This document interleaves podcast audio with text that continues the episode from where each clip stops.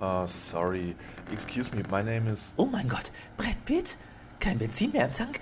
Kommen Sie doch rein. Um, I just wanted to. Ja, ja, telefonieren wollen Sie, gell? Das Telefon ist gleich da hinten. Hinter der Tür dort. Oh, it's really dark here. Ja, ja, dunkel ist da. Gehen Sie mal ruhig ein paar Schritte weiter. Oh, what's that? Oh, what's that? Das nennt man Treppen. So, zu die Tür. Oh, Hermann, ich dachte, du machst gerade ein Nickerchen. Bei dem Geschrei hast du dir schon wieder einen Promi gefangen? Stell dir vor, diesmal ist es Brad Pitt. Aber du hast doch schon Orlando Bloom und diesen George. George. George Clooney da unten im Keller. Na und? Was willst du denn mit diesen ganzen Na, Kerlen? du sammelst halt deine Fußballbilder und ich sammel meine Hollywood-Schauspieler. Also ganz ehrlich, irgendwie ist diese ganze Szene hier doch völlig unrealistisch. Hier ist gar kein Telefon. Schnauze! Dübels Geistesblitz.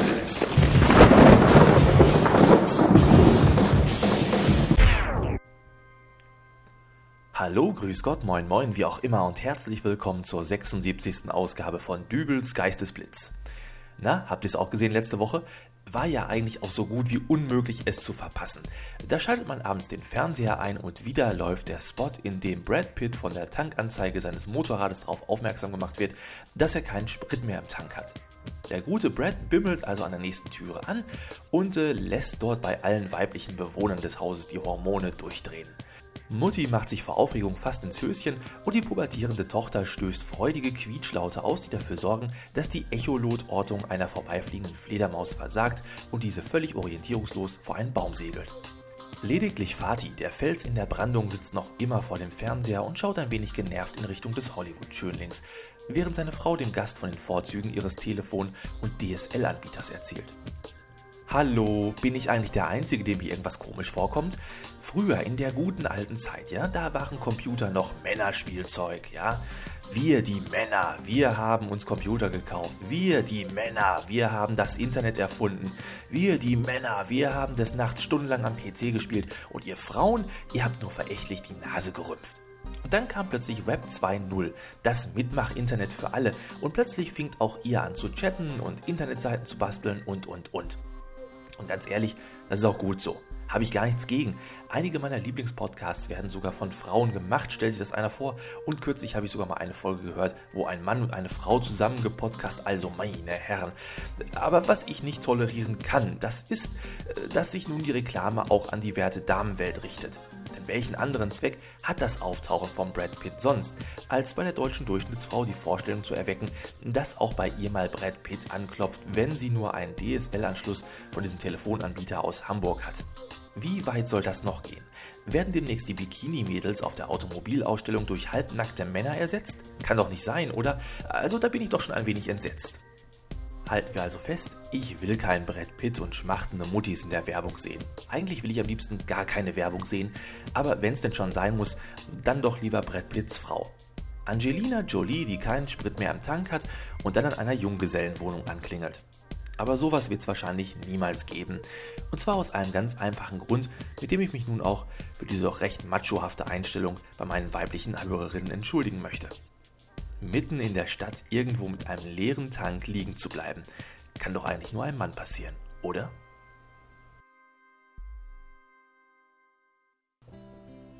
Als Martin Eulenbeck nach dem Weihnachtsurlaub wieder in sein kleines Büro in der Postverteilungsstelle der Powervolt AG, einem Hersteller für Batterien jeglicher Art, zurückkehrte, verhielten sich seine Kollegen recht sonderbar.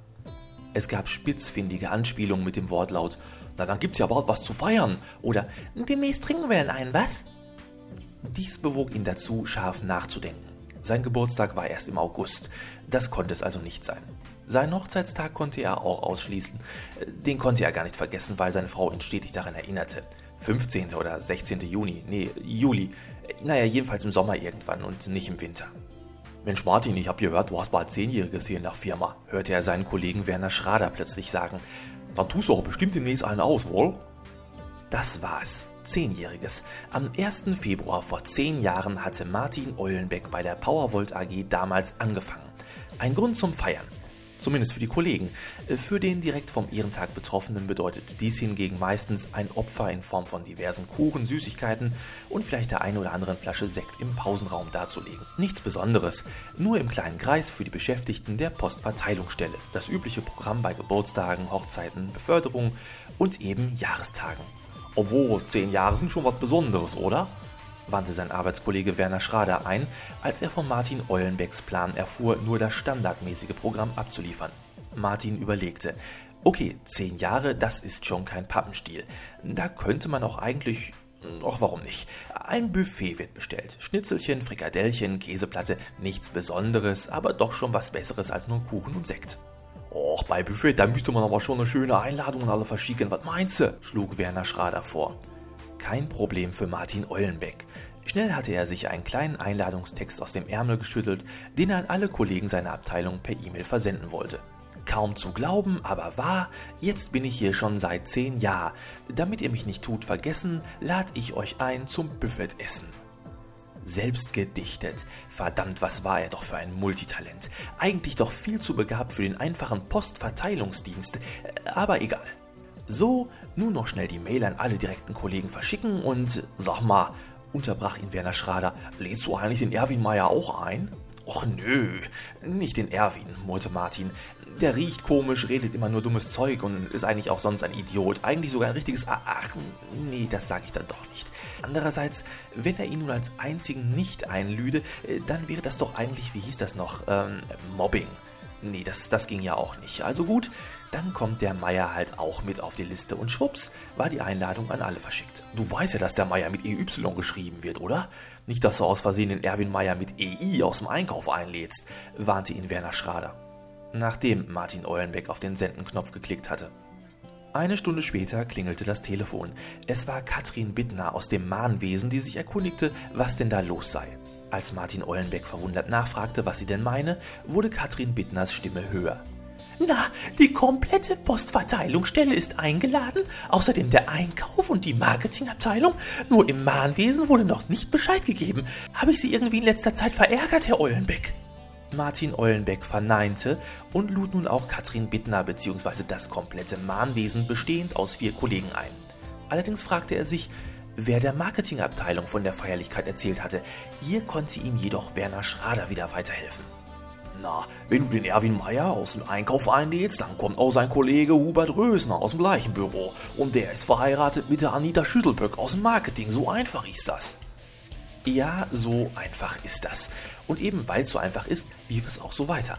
Die besagte Anita Schüttelböck verbrachte ihre Raucherpausen nämlich meist mit Gerda Löw aus dem Callcenter, deren Tischnachbar Edwin Ballhaus ein Verhältnis mit der Chefsekretärin Gundula Wittgenstein hatte, die dann auch gleich dem Geschäftsführer Dr. Klaus Möpkenburg von der groß angelegten Firmenfeier in der ersten Etage der Powervolt AG berichtete. Man erzählte sich irgendwas von Lachs- und Kaviarhäppchen, die gereicht würden. Außerdem würde ein Barkeeper mit einer mobilen Cocktailbar vor Ort sein und nicht zuletzt wäre auch die musikalische Einlage eines sehr talentierten lokalen Nachwuchskünstlers geplant. Ich denke mal, mittlerweile dürften es so circa 200 Leute sein, die kommen, informierte Werner Schrader seinen Kollegen Martin Eulenbeck, welcher aus allen Wolken fiel. Aber es half ja nichts. Man konnte ja nun schlecht allen Kollegen einfach so die Tür vor der Nase zuschlagen. Und so rief er den Partyservice an und bestellte ein Buffet, welches es seit Bestehen der Firma in dieser Größe noch nicht gegeben hatte. Als der 1. Februar 2008, der Tag der Feier, endlich kam, hatten sich alle Mitarbeiter der Powervolt AG im großen Speisesaal der Kantine versammelt und bestaunten das wirklich riesige Buffet, welches keine Wünsche offen ließ. Es gab sogar den von Gundula Wittgenstein erwähnten professionellen Cocktail-Shaker. Lediglich der Unterhaltungsteil in Form einer musikalischen Darbietung musste durch einen mit Heringen jonglierenden Seehunddompteur ersetzt werden. Nachdem alle gespeist hatten und die Seehunde auf kleinen Plastiktröten völlig unpassend Happy Birthday zum Besten gegeben hatten, rief jemand eine Rede und unter dem Jubel der gesamten Belegschaft musste Martin Eulenbeck ans Mikrofon. Gerade als er beginnen wollte, öffnete sich jedoch die Saaltür und ein Dutzend Japaner trippelte in den Festsaal. Geschäftsführer Dr. Klaus Möpkenburg eilte sofort zu den ausländischen Gästen, die sich als Geschäftsführer der japanischen Hauptstelle der Powervolt AG vorstellten. Hayachi Mokachino mit seinen drei Söhnen samt deren Sekretären und sonstigen Anhang. Offenbar war eine ausgedruckte E-Mail mit Martin Eulenbecks Einladung irgendwie mit anderen Unterlagen versehentlich per Post in den japanischen Hauptsitz geraten Und äh, da es als unehrenhaft galt, eine Einladung auszuschlagen, hatte sich die Führungsriege sofort auf den Weg gemacht. Schnell wurden noch ein paar Stühle zurechtgerückt und Martin Eulenbeck konnte mit seiner Rede beginnen. Zehn Jahre bin ich nun schon hier im Unternehmen, begann Martin Eulenbeck. Ich kann mich noch gut an den Tag erinnern, als ich das Schreiben erhielt, in dem mir mitgeteilt wurde, dass für mich ein Platz hier bei Ihnen in der Postverteilungsstelle frei wäre. Wenn ich mich nicht recht irre, dann ist am gleichen Tag auch Günter Strack gestorben. Und knapp zwei Wochen später saß ich auch schon hier in der Powervolt AG und Entschuldigung, mischte sich Heihachi Mochaccino dazwischen. Sie feiern heute 10. Jahrestag? Martin Eulenbeck bejahte die Frage des Japaners. Dann da etwas falsch, fuhr dieser fort.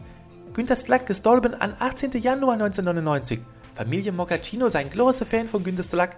Dann hast du ja erst nächstes Jahr Jubiläum, schlussfolgerte Werner Schrader messerscharf. Urplötzlich wurden Stühle gerückt, alle erhoben sich von ihren Plätzen und verließen den Saal. Zuletzt sah Martin Eulenbeck, wie sich die Seehunde des Dompteurs durch die Tür robbten. Verlassen stand er in der Halle, schaute sich ein wenig um und holte sich dann ein hochprozentiges Getränk von der Cocktailbar. Trotz der Pleite setzte er sich entspannt und mit einem Lächeln auf einen Stuhl und nahm einen großen Schluck. Er freute sich. Nächsten Monat feierte Werner Schrader seinen 40. Geburtstag. Da konnte Martin Eulenbeck ihm bestimmt ein paar gute Tipps geben. Und das war's auch schon wieder für heute. Wer mag, der kann auf www.dübelsgeistesblitz.de Lob und Kritik zu dieser Folge ablassen oder mir direkt schreiben an geistesblitz.helimail.de. So, und nun kommt zum Schluss noch aus dem Podsafe Music Network Jeremy Kushner mit, oh, das ist jetzt ein Zungenbrecher, Feminenemy. Feminenemy. Oh je. Feminenemy. Ich sage also Tschüss, bis nächste Woche. Euer. Wer ist das denn jetzt noch? Hello. Ah, Paris Hilton. Schnell die Tür zu. Can I please make a call? My call. Ich habe hier kein Telefon, sorry. Oh, ausgerechnet Paris Hilton. Bis nächste Woche. Tschüss.